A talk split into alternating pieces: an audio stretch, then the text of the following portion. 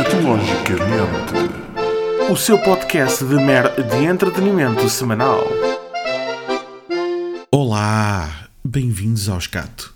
Estão todos bonzinhos? Sabem que dia é hoje? Pois é, é o meu aniversário. Aposto que não estavam à espera desta.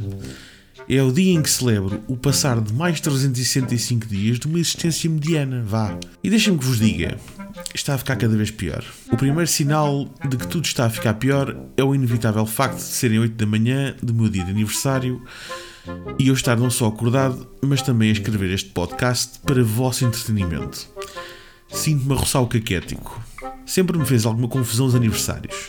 Não o aniversário em si, mas os rituais e clichês de aniversário. Debrucemos-nos sobre alguns deles.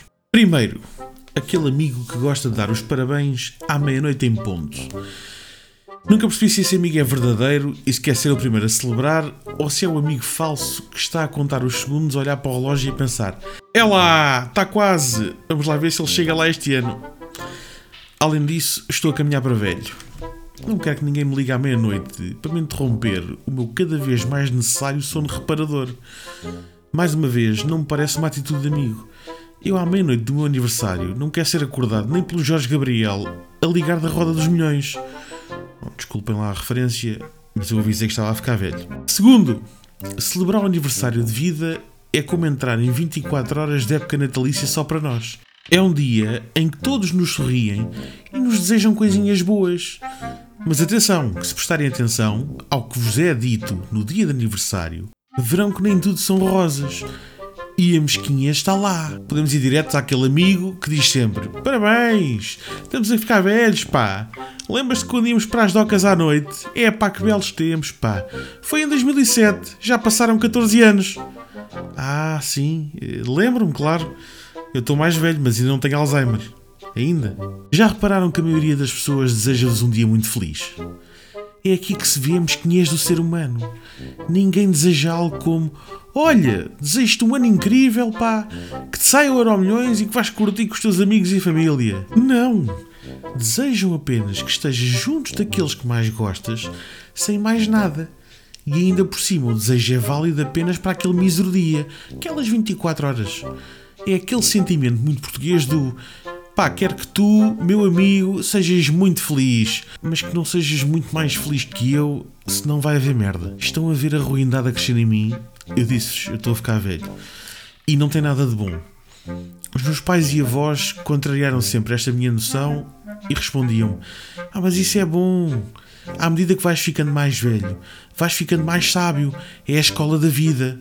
Ora, corrijam-me se estiver errado, mas eu nunca vi ninguém chumbar na escola da vida. A escola da vida é aquela em que toda a gente passa. Aconteça o que acontecer, poderemos sempre dizer que temos a escola de vida. O conceito de escola da vida, para mim, é das coisas mais absurdas de sempre. Então, se eu morresse aos 25 anos, isso significaria que eu era sobredotado e terminei a escola da vida mais cedo que os outros?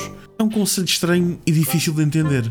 A escola da vida nada mais é do que uma sucessão de testes e exames em que tiramos sempre negativa. Aqueles que dizem ter a escola da vida são geralmente aqueles que dizem que só gostavam de voltar atrás do tempo a saber aquilo que sabem hoje para fazer diferente. Ora, se querem saber o que sabem hoje para voltar atrás do tempo e fazer algo de forma diferente, significa que no momento em que foram postos à prova não tiveram conhecimento suficiente para tomar a melhor decisão e, portanto, reprovaram nesse teste. Isto a mim parece mais os repetentes da vida do que a escola da vida. Aliás, se a escola da vida fosse uma instituição, seria sem dúvida uma escola ali para os lados da Damaia, a cair de podre, com a maior taxa de reprovações do país. Eu não sei quanto a vocês desse lado, mas eu há muitos anos que tenho um velho do Restelo a habitar na minha caixa de fusíveis sem pagar a renda. Um velho que tem-me em dizer-me para não meter em certas coisas e que já não tenho idade para fazer isto e aquilo, ou comportar-me de certa forma. Aquele velho que está constantemente a dizer isso vai dar merda, pois não digas que não te avisei. Todos os dias em que o velho começa a tentar falar mais alto,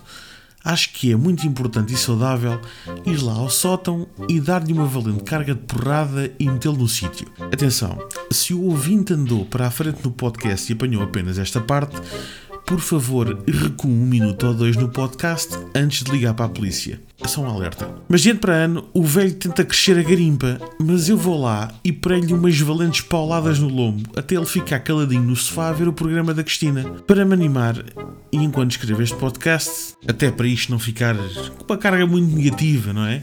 Parece que estou muito ácido hoje. mas enquanto escrevo este podcast, decidi também, pá, pensei, é o meu dia de anos, vou ver o meu horóscopo numa ínfima réstia de esperança.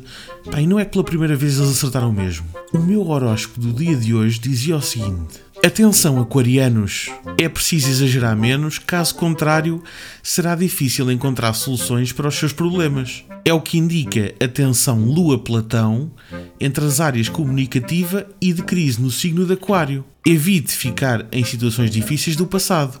Isso impede de avançar. Ora, pois está certo, realmente está mesmo correto.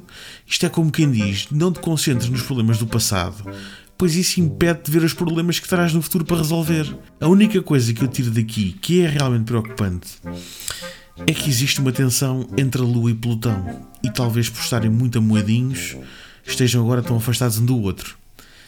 Só espero que não seja como o desaguisado que houve entre Júpiter e Marte. Nunca mais se falaram, estragando assim a vida de milhões de seres humanos que nasceram entre abril e maio. Escatologicamente. O seu podcast de mer de entretenimento semanal.